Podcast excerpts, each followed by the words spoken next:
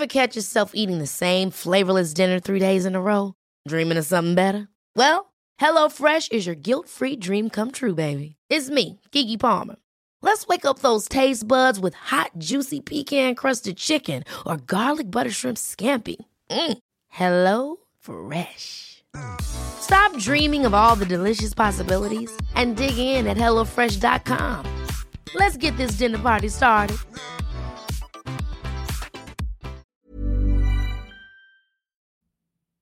Es soll eine ganz normale Geburtstagsparty im ländlichen Texas werden. Die 19-jährige Natascha trinkt mit ihren Freunden, nimmt Drogen und hat Spaß. In den frühen Morgenstunden verlässt sie die Feier. Wenig später ist sie tot. Ihre Mutter findet ihre verkohlte Leiche im Kofferraum ihres Autos. Wie kann es sein, dass niemand ihrer Freunde, niemand, der mit ihr auf der Party war, weiß, was passiert ist? Es gibt Gerüchte, Verschwörungstheorien und eine ganz einfache Erklärung.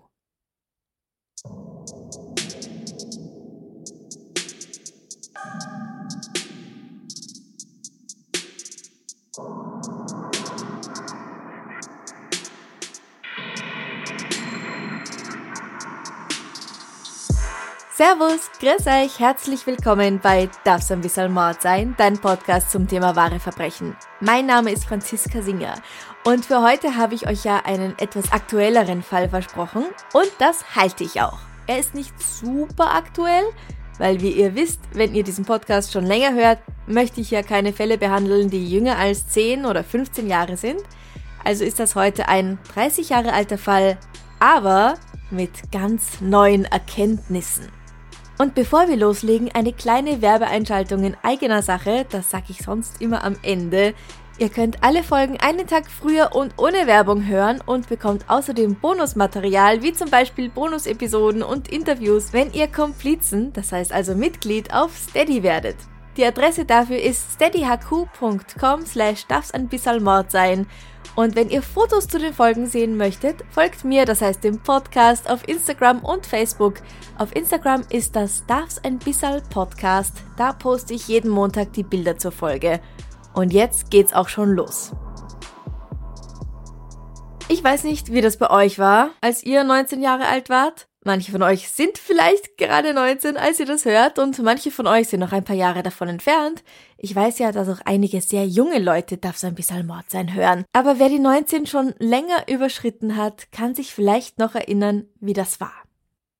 Bei mir war es so. Ich habe unter der Woche studiert an der Schauspielschule, was jetzt nicht mit einem, ich sag mal, herkömmlichen Studium zu vergleichen war.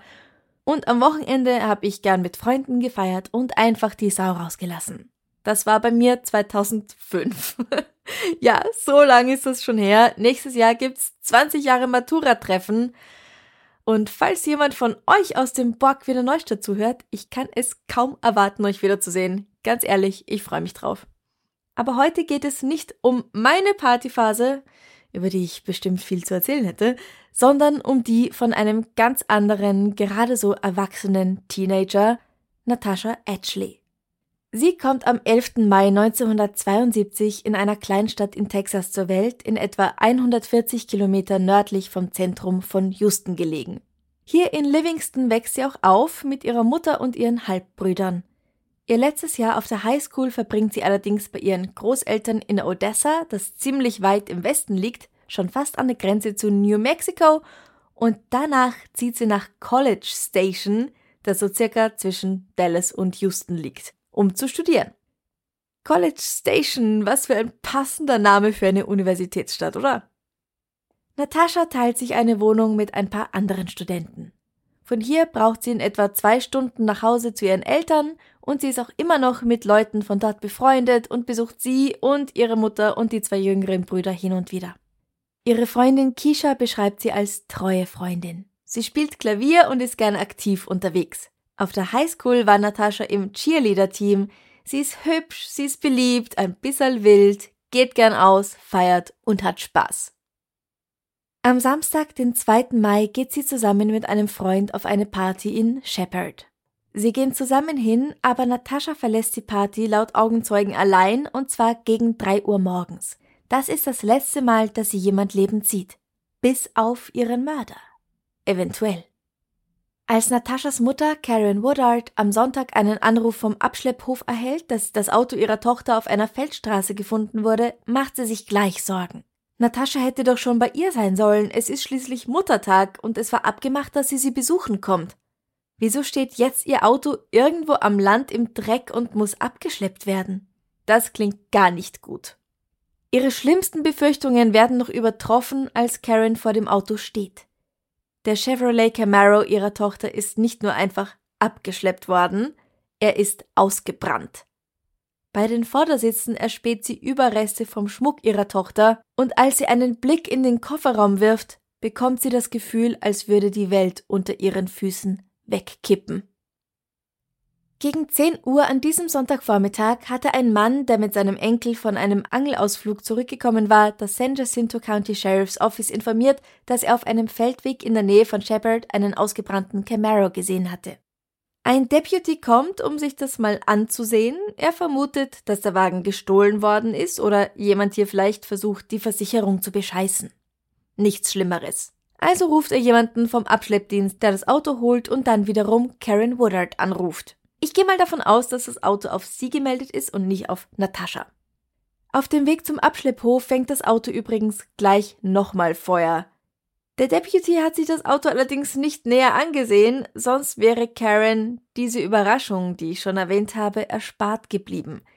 Das erste, was sie sieht, als sie den Kofferraum öffnet, ist nämlich ein verkohlter menschlicher Schädel. Zu dem Schädel gehören auch noch ein Haufen verbrannter Knochen, aber viel ist nicht mehr übrig von der Person, die das einmal war. Alles, was sich in dem Kofferraum befindet, passt in eine Schuhschachtel. Der Camaro wird nun sofort von der Polizei untersucht und Proben ins Labor geschickt. Es wird bestätigt, was Nataschas Familie und Freunde bereits befürchtet hatten. Die Überreste sind die von ihrer Freundin und Tochter. Am Auto wurde, wie es aussieht, ein Brandbeschleuniger eingesetzt, und zwar ein Petroleum-Kraftstoffgemisch, höchstwahrscheinlich ein Tropfgas. Das ist eine leichte, benzinähnliche Kohlenwasserstoffflüssigkeit, die manchmal zusammen mit Erdgas auftritt und sich an niedrigen Stellen in Erdgasleitungen sammelt. In den 1930er Jahren wurde das von Landbesitzern abgezapft und in deren Autos verwendet. Aber es ist nicht so einfach, daran zu kommen, und das ist ein Hinweis in Richtung, wer könnte der Täter sein? In dieser Gegend gibt es einige alte Öl- und Gasquellen, und es ist wahrscheinlich, dass sich Nataschas Mörder damit auskennt, wenn er das in seinem Besitz hat. An einer Stelle dieser von einem privaten Labor durchgeführten Untersuchung steht, dass es Tropfgas sein könnte, an einer anderen Stelle steht, dass es Benzin sein könnte. Das ist schon nochmal ein Unterschied, und beides steht im selben Report. Hm, wie sehr ich es doch liebe, wenn sich die Leute bei ihrer eigenen Expertise nicht mit sich selbst einig werden. Und das macht dann natürlich die Ermittlungen auch um sehr vieles schwieriger. Es wird davon ausgegangen, dass zu dem Zeitpunkt, als das Feuer auf dem Beifahrersitz entfacht wurde, sich die junge Frau bereits im Kofferraum befunden hat. Das Feuer war so heiß, dass sie im Grunde eingeäschert wurde, wie in einem Krematorium. Daher ist nur noch Asche übrig und einige gesprungene Knochen, so wie auch ihr Schädel, und das bedeutet weiter, dass man keine Todesursache bestimmen kann. War sie noch am Leben, als die Flammen das Auto verschlungen haben, oder hat ihr davor jemand den Garaus gemacht? Als der Ort, an dem das ausgebrannte Auto gefunden wurde, untersucht werden soll, zeigt sich gleich, dass es hier nicht mehr viel zu sehen gibt. Schließlich war der Abschleppdienst hier gewesen und hat im Grunde sämtliche Spuren, die man hätte finden können, zerstört. Rund um die Stelle an der Straße finden sich aber keine erkennbaren Fußspuren und keine Anzeichen für einen Kampf. Natürlich werden die Besucher der Geburtstagsparty befragt, von der Natascha gegen drei Uhr morgens losgefahren war. Diese Party befand sich nur eine Meile, also in etwa eineinhalb Kilometer von der Stelle entfernt, an der das Auto am nächsten Morgen gefunden wurde. Weit ist sie also nicht gefahren. Aber warum? Und wieso hat sie einen Feldweg gewählt? Die einfachste Erklärung wäre, dass ihr Mörder oder ihre Mörder ebenfalls auf der Party waren. Aber was ist ein Gerücht und was kann man beweisen? Manche behaupten, dass es auf der Party zu mindestens einem Streit gekommen sei. Sie soll sich mit einem jungen Mann namens Chad gestritten haben, sagen die einen. Andere sagen, dass es zum Streit mit ihrer 17-jährigen ehemaligen WG-Kollegin Cindy und deren 19-jährigem Freund Jim kam.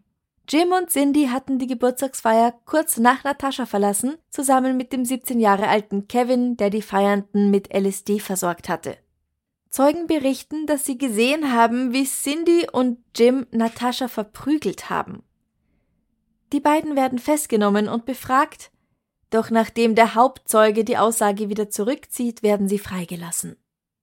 Es ging Gerüchte um, dass sich jemand in dem Camaro versteckt und sie während der Fahrt angegriffen habe, dass ihr einer der anderen Gäste gefolgt ist, um sie zu töten, dass sie Drogendealern Geld geschuldet hat und mit ihrem Leben bezahlen musste oder dass der Sohn eines Richters sie als sein Opfer auserkoren hatte, dem es ein leichtes ist, seine Spuren zu verwischen. Monatelang gehen die Ermittler jeder Spur nach. Sie durchsuchen mehrere Häuser und Autos, aber finden keine Hinweise auf Natascha bzw. deren Tod. Schließlich wenden sie sich an die Öffentlichkeit mit der Bitte um Informationen. Doch auch hier nichts. Natascha Edgleys Fallakte kommt schließlich zu den Cold Cases. Immer wieder wirft mal ein Detective einen Blick darauf, in der Hoffnung, etwas Neues zu finden, einen Ansatzpunkt, an den zuvor noch niemand gedacht hat, oder etwas, das bislang einfach immer übersehen worden war. Aber es scheint unmöglich. Nataschas Halbbruder Chad, der zum Zeitpunkt ihres Todes zwölf Jahre alt war, sagte in einem Interview, Natascha hat es geliebt, Vollgas zu geben. Sie hat es geliebt zu feiern, weil sie wild war. Das kann man nicht abstreiten. Wenn du einmal die verbrannten Überreste deiner Schwester gesehen hast, ist das etwas, das dir für immer im Gedächtnis bleibt. Er sagt auch, dass ihre Mutter Karen an dem Tod ihrer Tochter zerbrochen ist.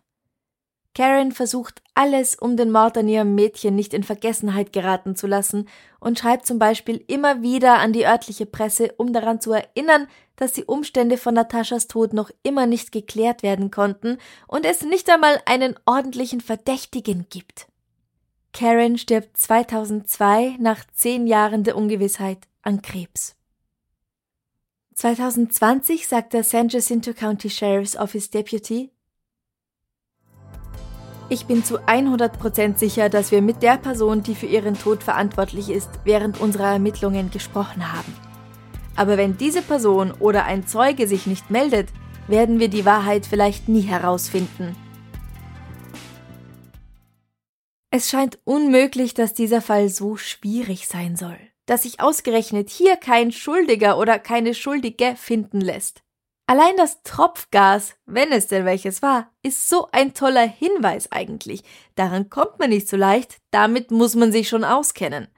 Das allein sollte man meinen, muss doch die Anzahl der als Verdächtige in Frage kommenden Personen einschränken. Und trotzdem nichts. 30 Jahre lang einfach nichts. Mehr als 30 sogar, es ist jetzt fast genau 31 Jahre her, dass Natascha Ashley ihr Leben lassen musste. It's that time of the year. Your vacation is coming up. You can already hear the beach waves, feel the warm breeze, relax, and think about work. You really, really want it all to work out while you're away. Monday.com gives you and the team that peace of mind. When all work is on one platform and everyone's in sync, things just flow wherever you are. Tap the banner to go to Monday.com.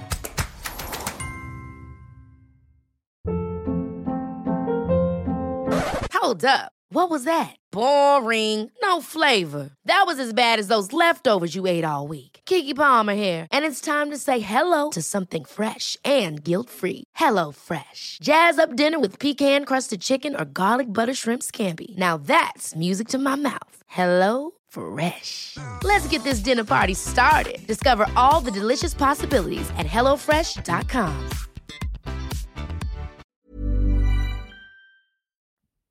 Vor kurzem hat sich im Rahmen der Serie Cold Justice auf Oxygen ein Team von Profis mit einem paar frischer Augen Nataschas mysteriösem Fall gewidmet. Und was sie herausfinden, klingt geradezu unglaublich.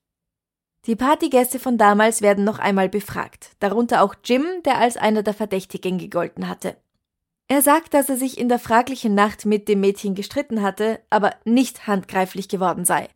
Außerdem will er die Party mit seiner Freundin Cindy erst lang nach Natascha verlassen haben. Eine Freundin bestätigt das. Ganz ehrlich, wenn es so war, wieso ist das damals nicht klar rausgekommen? Das ist ein bisschen seltsam. Aber okay. 30 Jahre danach wird also klar, dass Jim und Cindy Natascha nicht total wütend verfolgt haben. Und dann kommt das Ermittlerteam auf eine völlig neue Idee. Kann es sein, dass Natascha gar nicht ermordet wurde?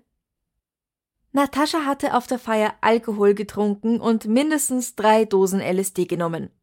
Es wäre also denkbar, dass sie ihr Auto aus Versehen auf diesen Feldweg gelenkt hat, weil sie in dem Moment einfach nicht ganz da war und definitiv nicht hätte fahren sollen.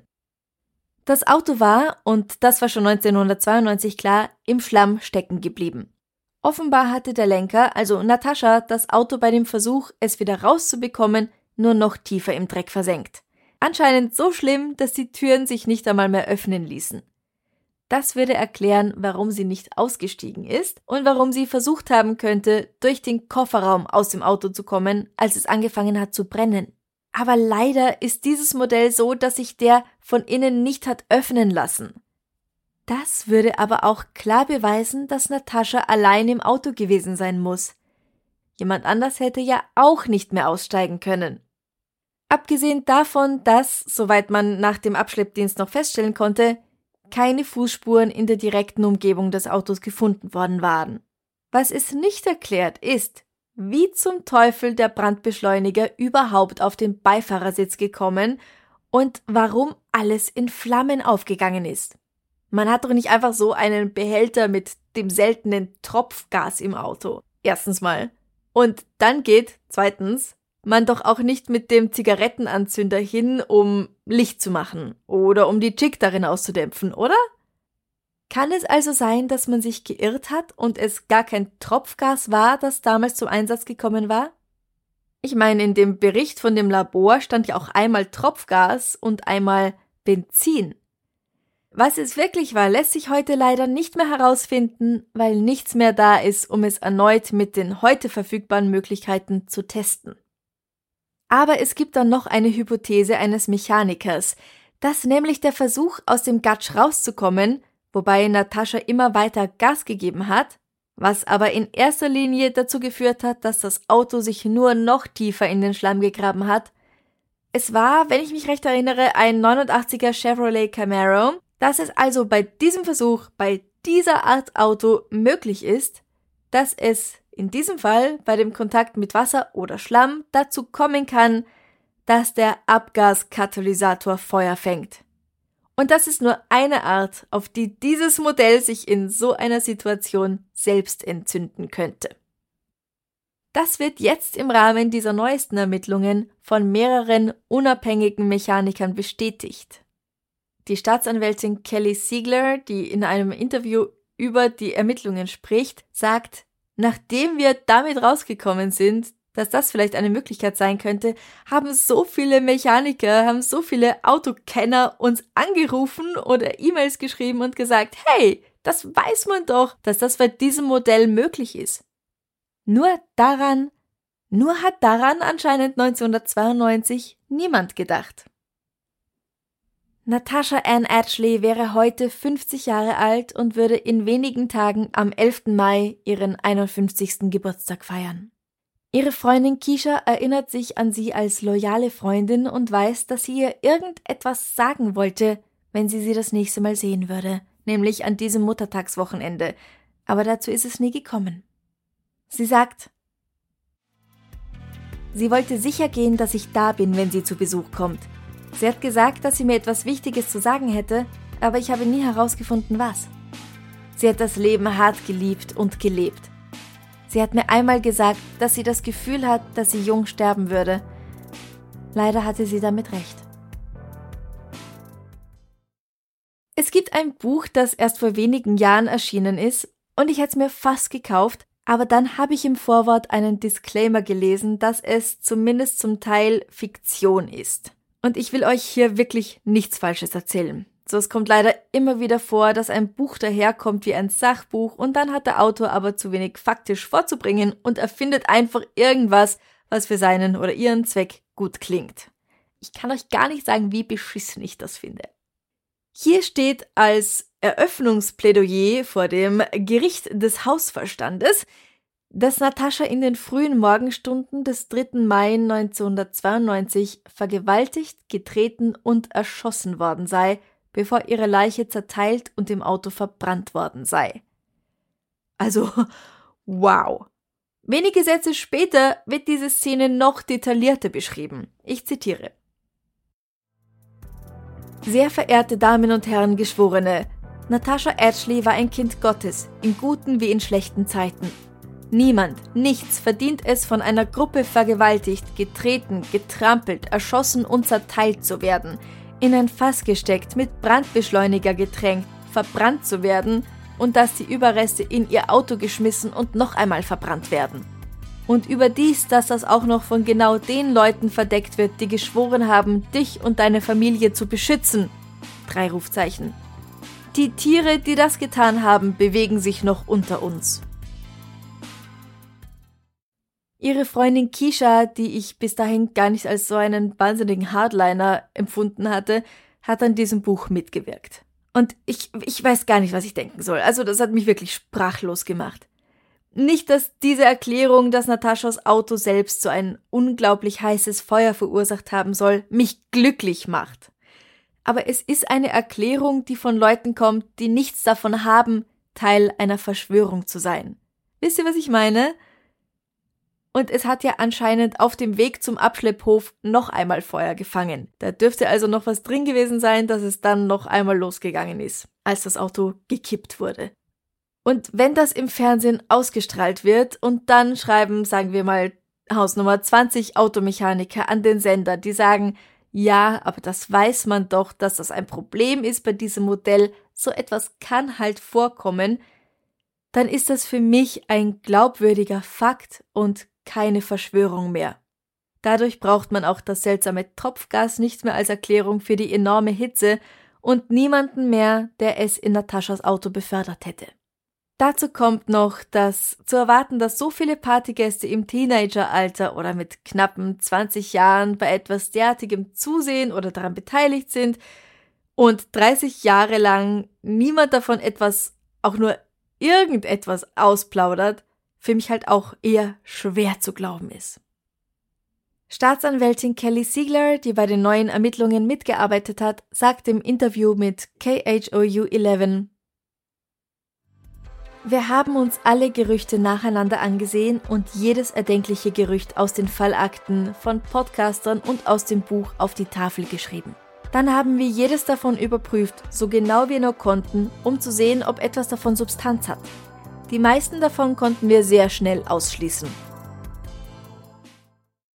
Auch wenn wir vielleicht nie erfahren werden, welche Umstände tatsächlich zu Natasha Edgleys Tod geführt haben, Momentan ist die Fallakte noch nicht geschlossen. Ihr Tod gilt immer noch als ungeklärter Mord. Die Organisation Crime Stoppers bietet 3000 Dollar Belohnung für Hinweise, die zur Erfassung eines oder mehrerer verantwortlicher Personen bzw. des Mörders führen. Alle Hinweise werden natürlich anonym behandelt. Zusätzlich gibt es eine Belohnung von 15.000 Dollar, die von Nataschas Freunden und Familie gesammelt wurden. Kelly Siegler ist sicher, dass Nataschas Tod ein furchtbarer Unfall war. Auch wenn das schwer zu glauben ist, weil es so ein einzigartiger Fall ist. Ein Fall, bei dem jeder glauben möchte, dass es ein Mord war, weil Nataschas Ende eben so schrecklich grausam erscheint. Dennoch ein Unfall. Sie meint also, dass das Feuer entstanden sein muss, als Natascha versucht hat, den Wagen aus dem Dreck wieder rauszubekommen und als sie gemerkt hat, scheiße, es brennt, ich kann die Türen nicht öffnen, ich kann nicht mal mehr die Fenster öffnen, das Auto ist schon so tief drin im Gatsch, ist sie ganz nach hinten über die Rückbank, hat versucht von innen gegen den Kofferraumdeckel zu treten und ihn zu öffnen, und es ist aber nicht aufgegangen. So schlimm das auch ist, wenn das so war, war es einfach ein Unfall. Und ich muss sagen, ich bin da ganz bei ihr. Was meint ihr? Glaubt ihr noch daran, dass jemand Natasha Edgley getötet hat? Oder glaubt ihr an die Theorie des furchtbaren Unglücks, dass das Auto einfach Feuer gefangen hat, wie es anscheinend ein Chevrolet Camaro ganz gern mal gemacht hat? Lasst es mich wissen. Ihr könnt eine E-Mail schreiben an darfseinbissal.gmail.com oder eine Nachricht auf Instagram und Facebook schicken, wobei ich sagen muss, ich bin nur ganz, ganz selten auf Facebook. Da sehe ich es meistens erst sehr viel später. Ha, wow, was für ein Fall, oder? Bis zu dem Zeitpunkt, wo ich gehört habe, dass dieses Auto dafür bekannt sein dürfte, dass es Feuer fängt, war ich davon überzeugt, dass sie jemand ermordet haben muss. Aber, aber dann war ich vom Gegenteil überzeugt. Ich glaube wirklich, dass es einfach blöd gelaufen ist und im Grunde der Chevy daran schuld ist. Machen wir noch was Schönes zum Schluss. Ich schaue wieder auf meine wunderbare Liste und wähle eine Frage aus. Was ist heute richtig gut gelaufen? Das ist doch eine schöne Frage, oder? Was ist heute. Ui, ich muss trotzdem nachdenken. Hm, was ist heute richtig gut gelaufen? Ist heute was wirklich gut gelaufen? ich finde, der Tag war okay. Um, ja, ich weiß was. Es sind ja oft die kleinen Momente im Leben, die es so schön machen, oder? Also, ich habe etwas über Willhaben verkauft, also über so Kleinanzeigen. Und die Leute waren pünktlich, die es abgeholt haben. Sie hatten das Geld da, sie haben nicht versucht, irgendwie noch weiter zu verhandeln. Ich meine, es war eh wirklich quasi geschenkt. Und es hat alles absolut unkompliziert geklappt. Das finde ich super. Und ja, das ist heute so richtig gut gelaufen. Ich stelle die Frage am Freitag auf Instagram und Facebook und freue mich schon zu hören, was bei euch heute, an welchem Tag auch immer, heute, heute oder Freitag heute richtig gut gelaufen ist. Und diese Woche geht ein ganz, ganz großes Dankeschön raus an folgende Komplizen und Komplizinnen auf steadyhq.com slash darf's ein bisschen Mord sein. Nämlich Angelika OW, Debbie S und gleich drei Sarahs, Sarah S, Sarah ST und noch eine Sarah S. Herzlichen, herzlichen Dank, dass ihr dabei seid und den Podcast auf diese Weise unterstützt. Und natürlich auch vielen herzlichen Dank an alle, die zurzeit keine Komplizen sind. Ich freue mich, dass ihr alle jeden Montag wieder einschaltet. Nächste Woche mache ich eine Pause, die brauche ich wirklich und ich habe sie mir auch verdient. Und dann kommt die 150. Episode, für die ich einen neuen Gast eingeplant habe, über den sich bestimmt sehr viele von euch freuen werden aber diese Person war noch nie so richtig hier im Podcast Gast. Also bleibt gespannt, macht's gut, trinkt genug Wasser, schlaft's gut und fahrt euren Camaro nicht in den Gatsch. Bis zum nächsten Mal. Bussi, Baba.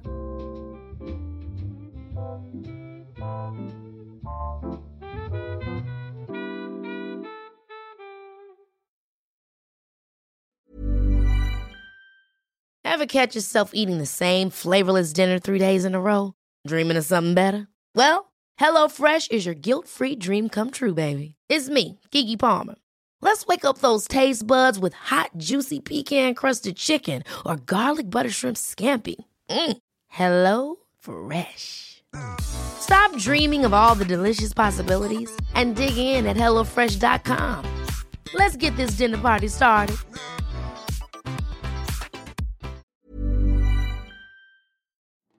Liebe findet den unterschiedlichsten Ausdruck quer durch die Geschichte. Doch ist es wirklich immer Liebe? Lasst uns über Sex sprechen, von skandalösen Stories aus der Antike über die Geschichte von Fetischen bis hin zu den unanständigen Geheimnissen berühmter Personen. Bei Liebesgeschichte gehen wir der Entwicklung der menschlichen Sexualität auf den Grund. Unterhaltsam, lehrreich und im besten Sinne des Wortes tabulos stellt Franziska Singer, das bin ich, jede Woche die Frage, wer, wann, mit wem und wie. Wer Liebesgeschichte überall, wo es Podcasts gibt.